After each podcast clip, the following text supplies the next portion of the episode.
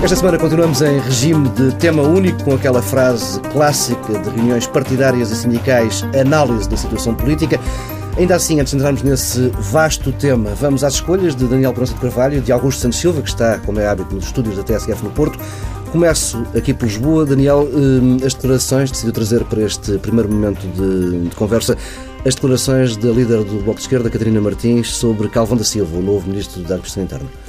É, é, parece que com as declarações eh, da Catarina Martins sobre eh, a possível capacidade, idoneidade ou legitimidade de Calvão da Silva ser ministro de um governo por ter dado um parecer que, do ponto de vista dela, caucionou a idoneidade do Ricardo Salgado, eh, porventura Catarina Martins não se apercebeu do significado e das, e das consequências que podemos retirar de afirmações deste tipo.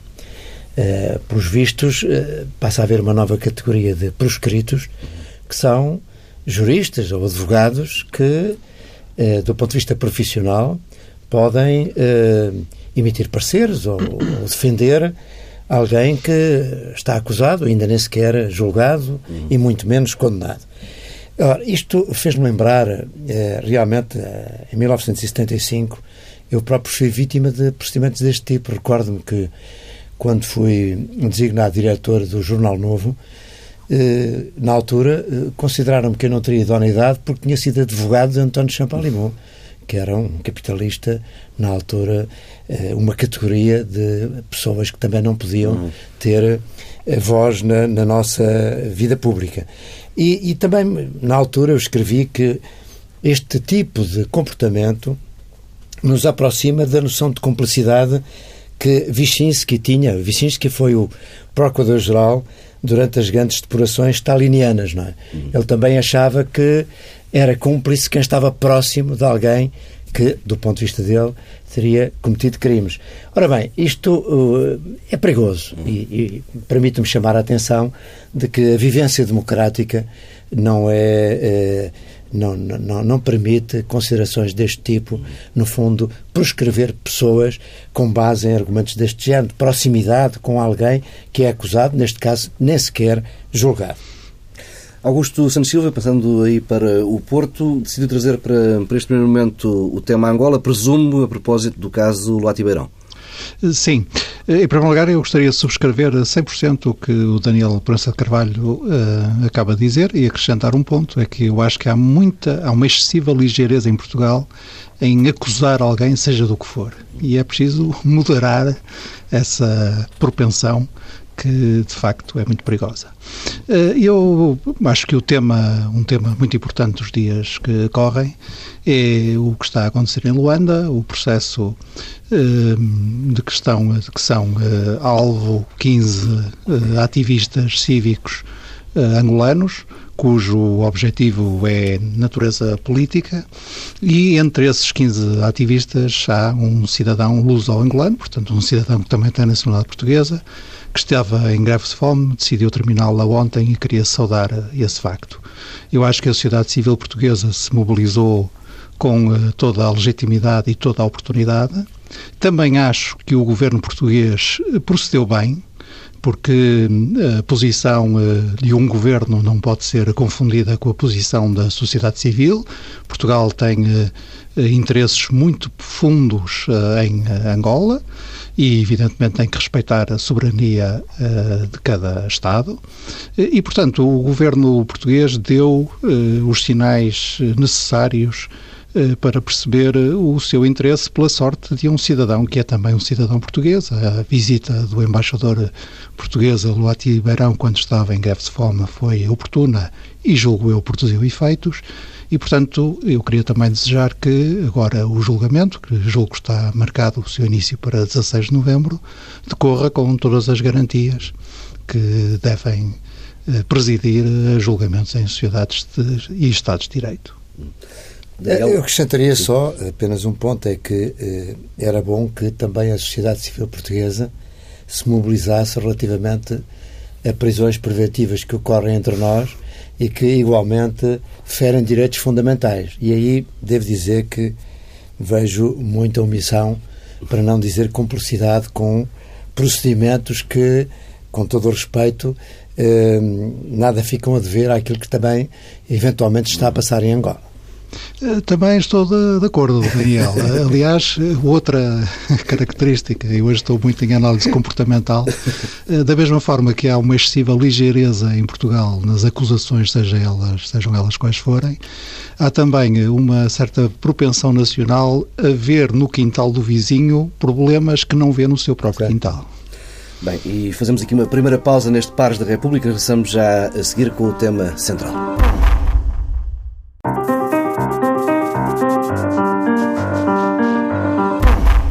Regressamos com o tal ponto único na nossa agenda, a análise da situação política. Já conhecemos os nomes do novo governo, um executivo que arrisca ser o mais provisório de sempre em democracia. Se a esquerda prometer o que anda a ameaçar o governo, há de cair em menos de 15 dias. Muito se passou desde a última vez que aqui estivemos, no Pares da República, há duas semanas. Começo por uma questão que tem estado quente desde a comunicação eh, do Presidente da República ao país. Hum, meus caros, em existindo uma alternativa à esquerda, o Presidente da República deve indigitar António Costa ou deve deixar eh, este governo em gestão? Daniel. Bom, eu penso que eh, caso o, governo da coligação venha a ser, eh, o seu programa venha a ser rejeitado na Assembleia da República e caso se verifique a existência de um acordo entre os partidos da esquerda, o Partido Socialista com o Bloco de Esquerda e o Partido Comunista, eh, eu entendo que o Presidente da República deve dar posse eh, ao governo eh, liderado por António Costa nessas circunstâncias. E que não deve haver um governo de Estado. Isso seria muito prejudicial para o país e penso que, de facto, de um ponto de vista da pura legalidade e constitucionalidade, nada obsta a que, havendo um, um governo com apoio maioritário no Parlamento, esse governo eh, seja viabilizado pelo Presidente da República. É claro que o nosso sistema semipresidencialista, uh, o governo depende simultaneamente da confiança do Parlamento e do Presidente, mas eu penso que neste caso a vertente parlamentar tem mais influência e não parece que o Presidente da República pudesse rejeitar por divergências apenas com, com a formação de um governo que não lhe agrada pudesse uh, não dar posse a um governo que tivesse apoio no Parlamento. Isto é a minha opinião. Foi o que ficou subentendido no discurso de Cavaco Silva, quando anunciou que iria digitar Pedro Passos Coelho. Uh, Augusto Santos Silva uh, também vê como pouco provável a manutenção de um governo de gestão? Sim, mas eu, em primeiro lugar, queria uh, louvar-me da situação muito confortável em que estou. O Paulo Tavares começou por dizer que hoje parecia aquelas reuniões sindicais e políticas que têm como único ponto de ordem de trabalhos análise da situação política. Eu devo dizer, quando se deu o 25 de abril de 74, eu tinha 17 anos, andava no primeiro ano da faculdade, e os meses seguintes foram vividos em plenários estudantis diários, mas a ordem de trabalho tinha sempre dois pontos. A primeira era essa, análise da situação política, e a segunda era medidas a tomar. Ora, felizmente aqui nós não temos medidas a tomar. Não, ficamos pela análise. Usufruamos essa enorme vantagem que nos poupa muito trabalho. Eu devo dizer que, eh, ao contrário de muitas opiniões muito qualificadas que tenho ouvido, eh, entendo que o Presidente da República fez mal eh, ao indigitar o Dr. Passos Coelho como Primeiro-Ministro e, portanto, a obrigar a esta, digamos assim, este entracto no processo político em Portugal. Eh, não porque eh, o Dr. Passos Coelho não tivesse e não tenha a legitimidade de tentar formar governo, como dirigente do maior partido, do partido com maior representação parlamentar, na sequência das eleições de 4 de outubro, mas sim porque, eh, com a ronda de partidos de audições que o Presidente fez, o Presidente passou a estar com a informação suficiente para compreender que o governo que eh, mandou constituir não passará na Assembleia da República, porque na Assembleia da República há condições para apoiar maioritariamente outro governo. E, portanto, esta, este acrescento de instabilidade política, esta pausa em que nós estamos, até no, na minha modesta opinião, este pequeno desrespeito perante as personalidades que aceitam uh, o cargo de ministro ou secretário de Estado de um governo condenado à partida, julgo que era escusado. Agora, não tenho nenhuma dúvida de que o próximo passo do Presidente deve ser indigitar como Primeiro-Ministro a outra personalidade, neste caso o deputado António Costa, que diz ter condições para formar um governo com apoio maioritário. Se vai fazê-lo ou não, tenho dúvidas, porque o discurso do presidente Cavaco Silva, eh, de, quando anunciou a indigitação de Passos Coelho como Primeiro-Ministro, era um discurso muito fechado e parecia que a consequência lógica desse discurso era mesmo uma afirmação, seria uma afirmação pública de recusa de uh, empossar um governo que tivesse a participação ou o apoio uh, do Bloco de Esquerda e do Partido Comunista Português. Uh, portanto, há esse pequeno, essa pequena dúvida. Eu acho que o Presidente Cavaco Silva vai acabar por indigitar o Dr. António Costa para tentar formar um governo com apoio maioritário mas uh, o discurso que ele fez não autoriza que eu diga que é isto que de certeza vai suceder. Uh, palavra, Daniel. Não sei se queria... Bom, eu, em primeiro lugar, devo dizer que uh, não concordo uh, com a primeira afirmação do Augusto Santos Silva de que o Presidente não deveria ter nomeado Passos Coelho. Eu penso que o Presidente fez bem ao indigitar Passos Coelho, porque é no Parlamento.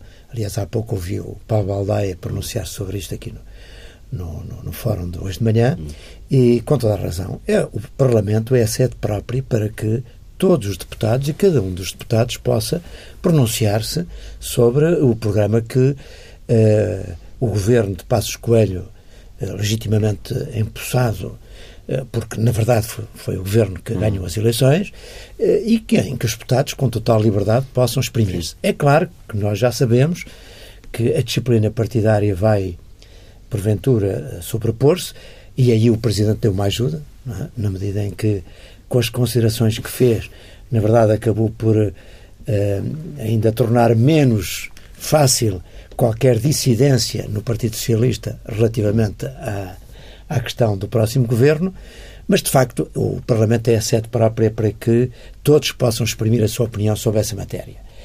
Uh, agora, relativamente à posição do Presidente, eu também creio que o Presidente não vai ter outra hipótese que não seja viabilizar um governo eh, presidido por António Costa, caso haja um acordo eh, com os partidos da extrema-esquerda.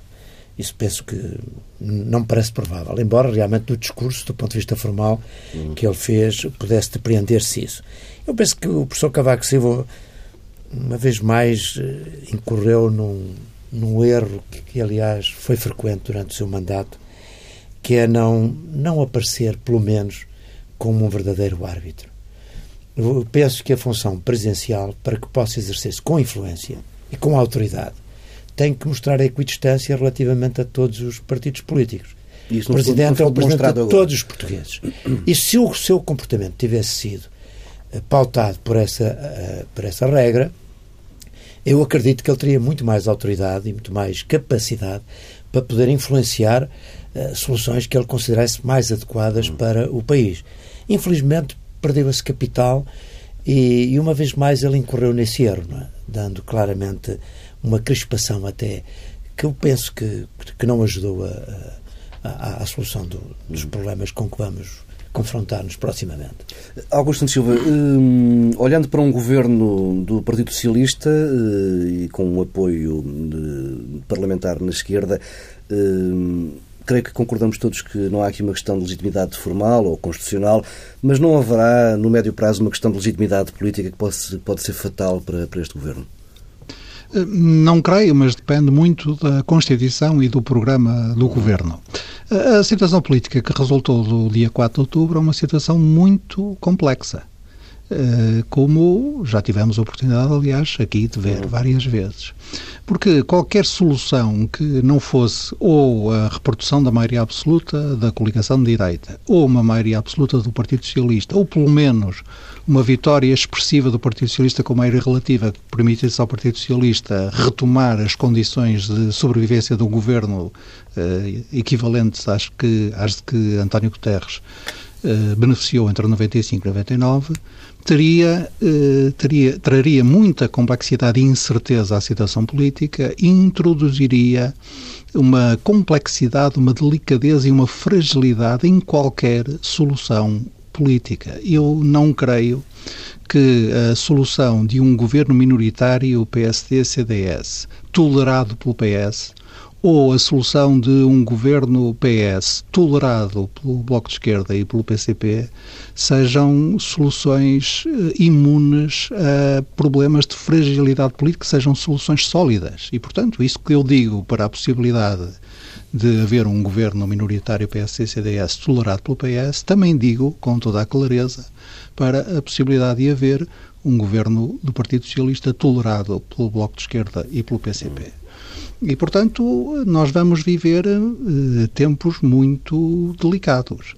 Uh, e por isso mesmo é que me parece absolutamente determinante eh, saber qual é a composição e qual é o programa do governo, porque o que Portugal precisa agora é de um programa de, é de um governo moderado, completamente alinhado com o interesse europeu e a defesa dos interesses portugueses no contexto europeu. Eh, nós já tivemos, na minha opinião, naturalmente, quatro anos de eh, predomínio do preconceito ideológico, do radicalismo político, do vale tudo, do ir além da troika, do deixemos de ser piegas, do saiam da zona de conforto. Uhum. Já tivemos anos suficientes disso para precisarmos agora de uma replicação simétrica disso.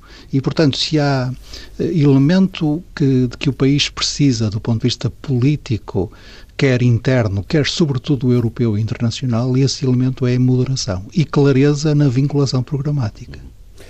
Daniel Presidente Carvalho, e crê possível que haja esta moderação, seja qual for o cenário que tenhamos pela frente? Eu penso que isso vai ser difícil. Eh, eu acho que uma, uma coligação ou, ou um governo do PS tolerado eh, pelos partidos à sua esquerda eh, assente num programa partilhado e em que a percepção seja de facto que houve um acordo uhum. uh, entre os três partidos, parece-me que levanta questões até de legitimidade e de ética política. E eu vou explicar porquê. É que, uh, neste sentido, António Costa rompe com uma prática e uma tradição de 40 anos.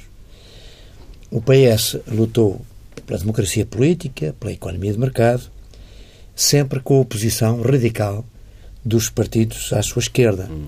O PS, portanto, deixou uma marca na democracia portuguesa e um património que é, é ter sido é, um partido que impulsionou justamente uma caminhada sólida para a democracia política, para uma economia de liberdade. Um, foi o partido que mais lutou pela adesão de Portugal à União Europeia, eh, que se manteve fiel aos compromissos do país com, com a NATO, com, com o mundo ocidental.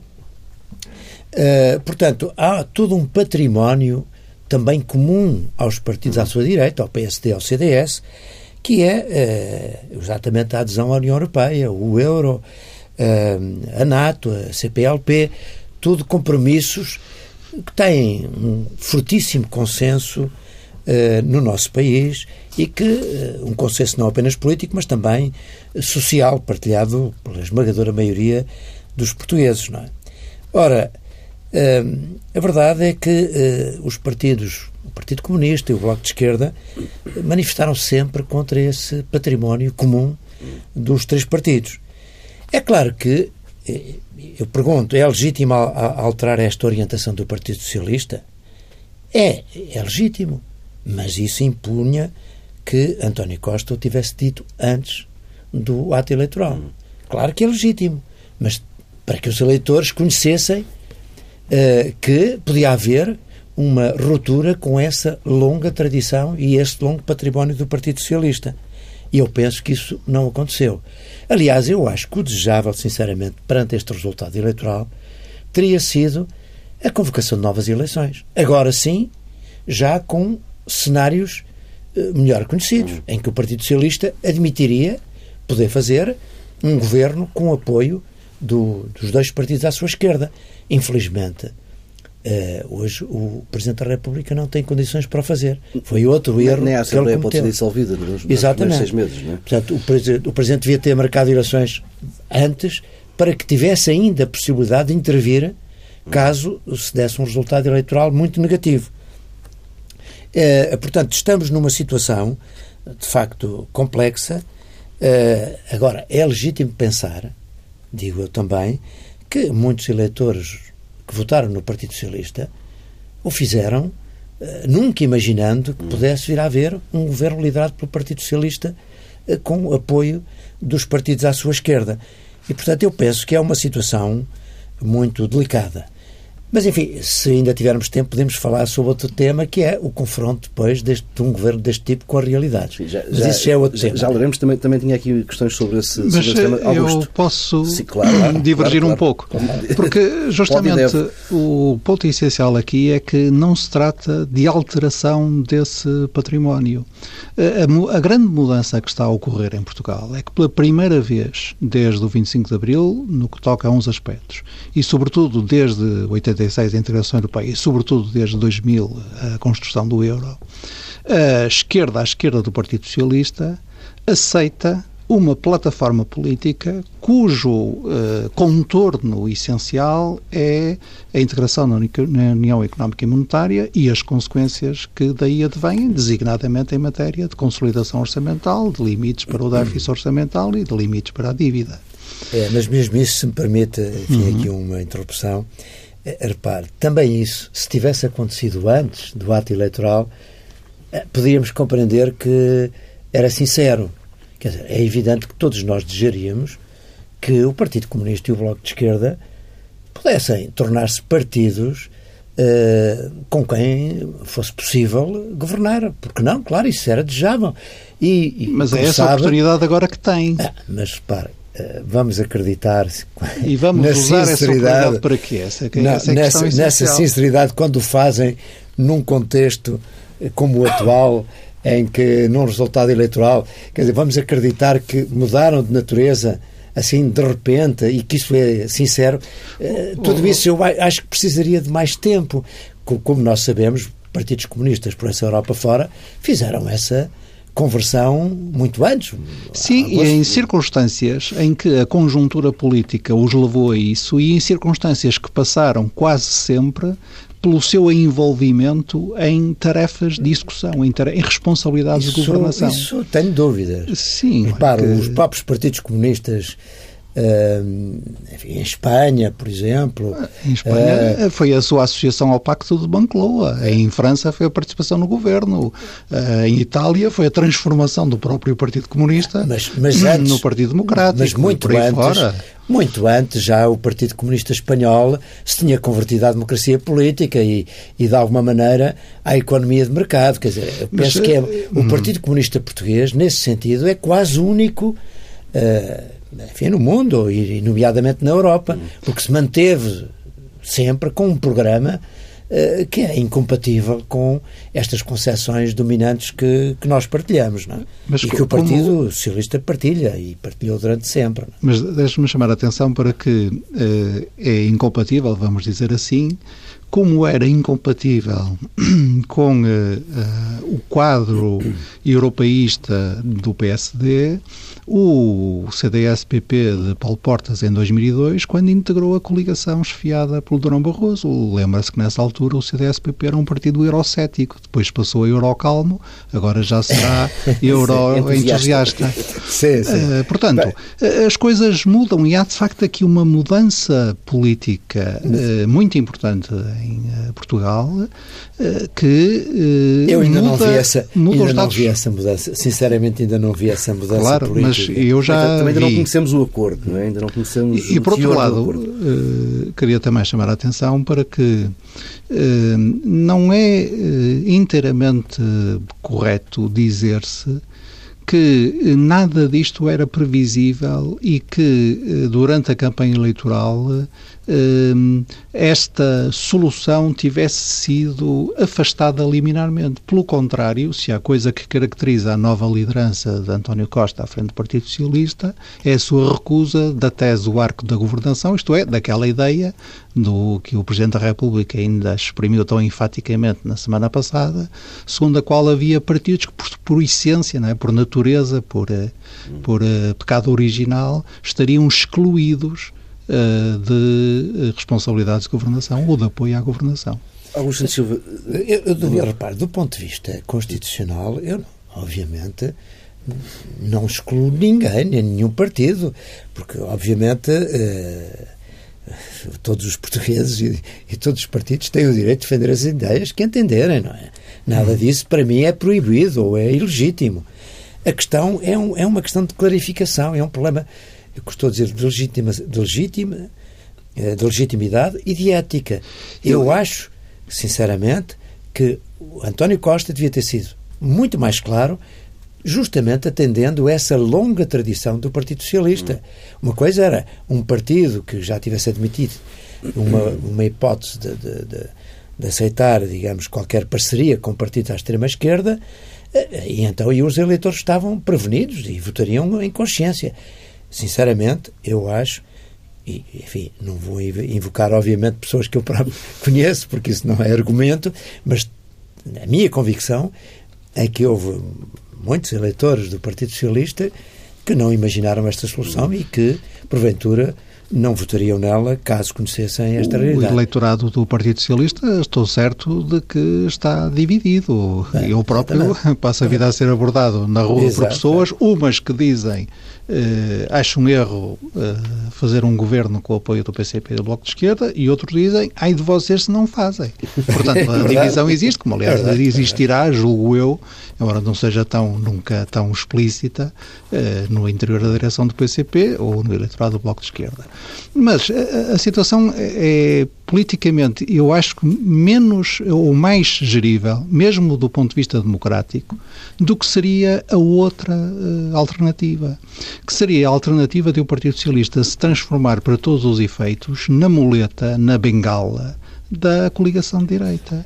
O efeito que isso teria sobre a própria sobrevivência do Partido Socialista como o grande partido de centro-esquerda e partido pivô no sistema partidário português um, podia ser devastadora. E, portanto, não, eu, eu não consigo não antecipar. Eu, eu, penso que não, porque reparo, bastante, eu, eu acho que eh, um governo de, de, direita desta coligação ia ter as maiores dificuldades.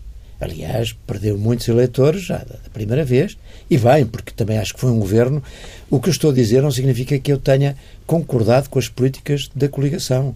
Divergi muito dessas políticas, acho que foram políticas muito erradas. Houve sectores onde então houve erros clamorosos. Agora, eh, eu acho que mesmo para o Partido Socialista, como partido de charneira, como partido, teria sido preferível eh, deixar a coligação que ganhou as eleições governar com uma maioria relativa, porque a prazo o Partido Socialista seguramente iria ser uma verdadeira alternativa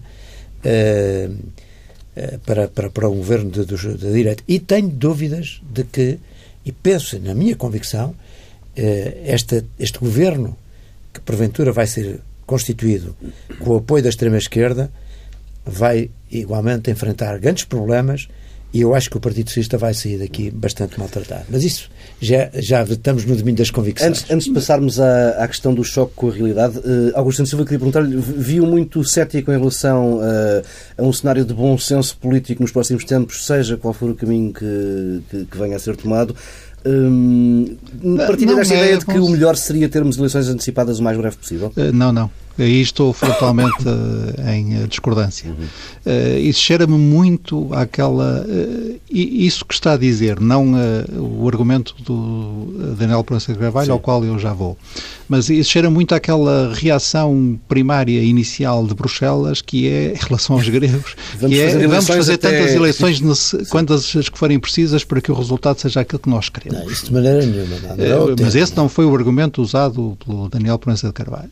Portanto, se ainda por cima se a lógica é o partido que tem maior representação parlamentar tem o direito e o Presidente da República assegura a realização desse direito de, em, de formar governo, de apresentar programa de governo e sujeitar ao escrutínio da Assembleia da República, então, por maioria de razão, é legítimo e é necessário que um eventual uh, governo que se venha a formar no atual quadro parlamentar tenha as condições necessárias para que o seu uh, exercício possa ser escrutinado, ver-se da solidez ou não da, da fórmula de apoio maioritário, ver da solidez ou não das políticas desenvolvidas e depois, evidentemente, em último recurso, a palavra é sempre do soberano. No caso da democracia, é o povo. Mas, portanto, não sou nada. E até porque eu vejo estas coisas de um ponto de vista que acho que está cada vez mais minoritário mas é o, é o meu ponto de vista. Quer dizer, a razão pela qual eu penso que se está a fazer um compasso de espera desnecessário. Uh, qualquer deputado do Partido Socialista, que é o Partido Socialista com maior geometria, maior variação na geometria do seu voto parlamentar, qualquer deputado do Partido Socialista assinou um código de conduta que evidentemente o obriga a seguir a decisão eh, da maioria e da direção do partido, no que diz respeito a moções de rejeição, a moções de confiança, orçamento de Estado, etc. Portanto, a razão pela qual eu acho que este compasso de espera é inútil e a razão pela qual eh, eu acho que agitar com fórmulas de tipo prolongar indefinidamente passos coelho em funções de gestão ou convocar eleições logo que seja necessário, eh, me incomodam é que eu acho que se está a perder um bocadinho a noção em Portugal, por causa causa da turbulência política, da enorme dificuldade em que nós nos encontramos do ponto de vista económico e orçamental. Um, nós eh, precisamos, em muitas, em muitas áreas, precisamos de começar a consolidação eh, orçamental em muitas áreas é de começar que se trata. Em, uh, por exemplo, na redução da, na, na, reversão da trajetória de crescimento da dívida pública, nós temos que começar, ainda não começamos aí a fazer grande coisa. E Augusto Silva, estamos a aproximar-nos muito do, do, nosso tempo limite e acha que, tendo em conta aquilo que se vai conhecendo, conhecemos muito pouco uh, do, do acordo que está a ser desenhado entre PS, Bloco e PCP, mas aquilo que conhecemos são medidas de alívio mais acelerado da austeridade, eh, algumas com aumento eh, claro da despesa. Hum, como é que esse caminho alternativo vai ser visto por Bruxelas? Eh, bem sei que a situação é completamente diferente, mas vimos como é que foi tratado o caminho alternativo desenhado e testado pelo primeiro governo do Siriza na Grécia mas justamente o quadro é completamente diferente, porque ninguém vai propor, tanto quanto eu antecipo, eu não conheço o acordo, uhum. tanto quanto eu antecipo, ninguém vai propor a reestruturação da dívida, ninguém vai propor a violação eh, dos limites do déficit orçamental, ninguém vai eh, propor desvinculação do tratado orçamental, pelo uhum. contrário, só haverá acordo se o acordo se fizer nesses termos, uhum. nesses precisos termos. A partir daí é a questão que se colocou na eleição. É a questão de saber se é possível ou não uma política alternativa à política da austeridade sobre austeridade sobre austeridade sobre austeridade no quadro dos compromissos europeus. E eu julgo que sim, e julgo que sim com base em uh, informação e em dados, aqueles que resultam dos cenários que é possível construir uh, testando políticas.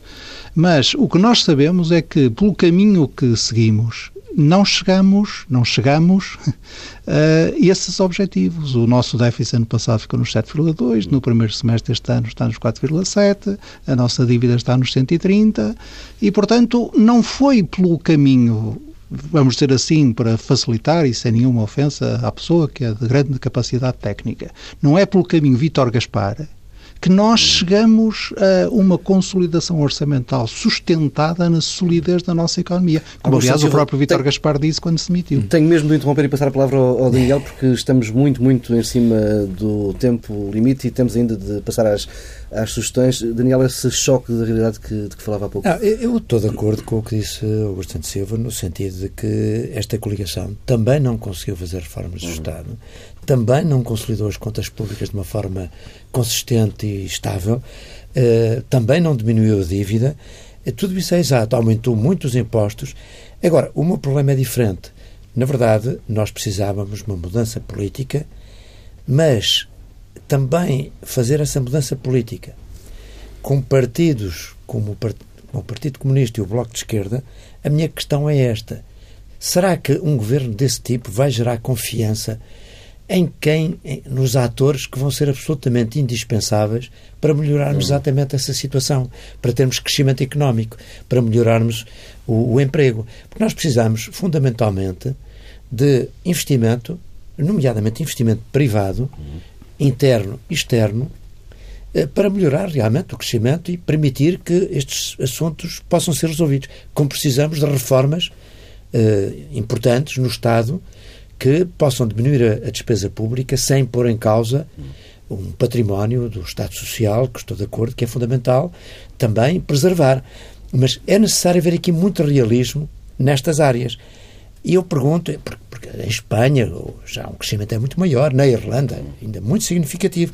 Portugal não conseguiu esse objetivo. Não arrancou. E, a, e o problema da confiança é que é o tema que a mim me suscita maiores dúvidas. Oxalá eu me engana.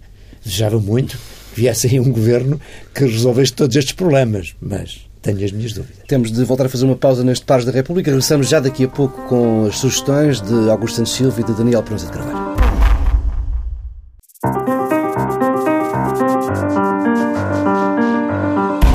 Começamos com sugestões dos pares, propostas para aligerar o peso de chumbo destes dias políticos.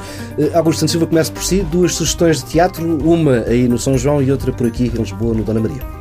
Eh, sim, tem uma ligação. Eh, neste momento, no Teatro São João, está a decorrer a trilogia que significa a reescrita pelo Tiago Rodrigues de peças do Eurípides e do Ésquilo em torno do tema Agamemnon e o desenlace da Guerra de Troia. Eu não conhecia o trabalho de Tiago Rodrigues, que é aliás o diretor artístico aí do Dona Maria II. Uhum. Uh, já vi duas das peças e gostei imenso. E, portanto, como a segunda peça ainda está em uh, exibição, ainda está em palco, hoje já não vão a tempo porque são à quarta-feira às sete da tarde, mas ainda tem amanhã para ver o Agamemnon e tem depois no fim de semana para ver a Electra. Uh, recomendo vivamente porque são, é uma excelente recriação de, desses clássicos uh, do teatro universal. Ao mesmo tempo, dizem-me, e eu ainda não vi, portanto não posso dar garantias, mas dizem-me que a peça que está uh, no Dona Maria, cuja direção artística, como disse, é do Tiago Rodrigues, que é o Ricardo III, uma rica recriação do Ricardo III do Shakespeare, é também muito boa, portanto, quem não quiser vir ao Porto, está em Lisboa bem servido. No Porto, o fim de semana cultural é muito rico, porque, se me permite uma última dica, Rápida. na Casa da Música começa o Festival de Música Sim. Barroca, a Academia de Música Antiga de Berlim estará no domingo e eu posso recomendar, vai, vão comprar já os bilhetes, porque eu acabei de comprar e ainda havia poucos mas poucos lugares disponíveis. Hum, Daniel Prensa Carvalho, três sugestões musicais para os próximos dias. É, exatamente, mais ligeiras, se me permite.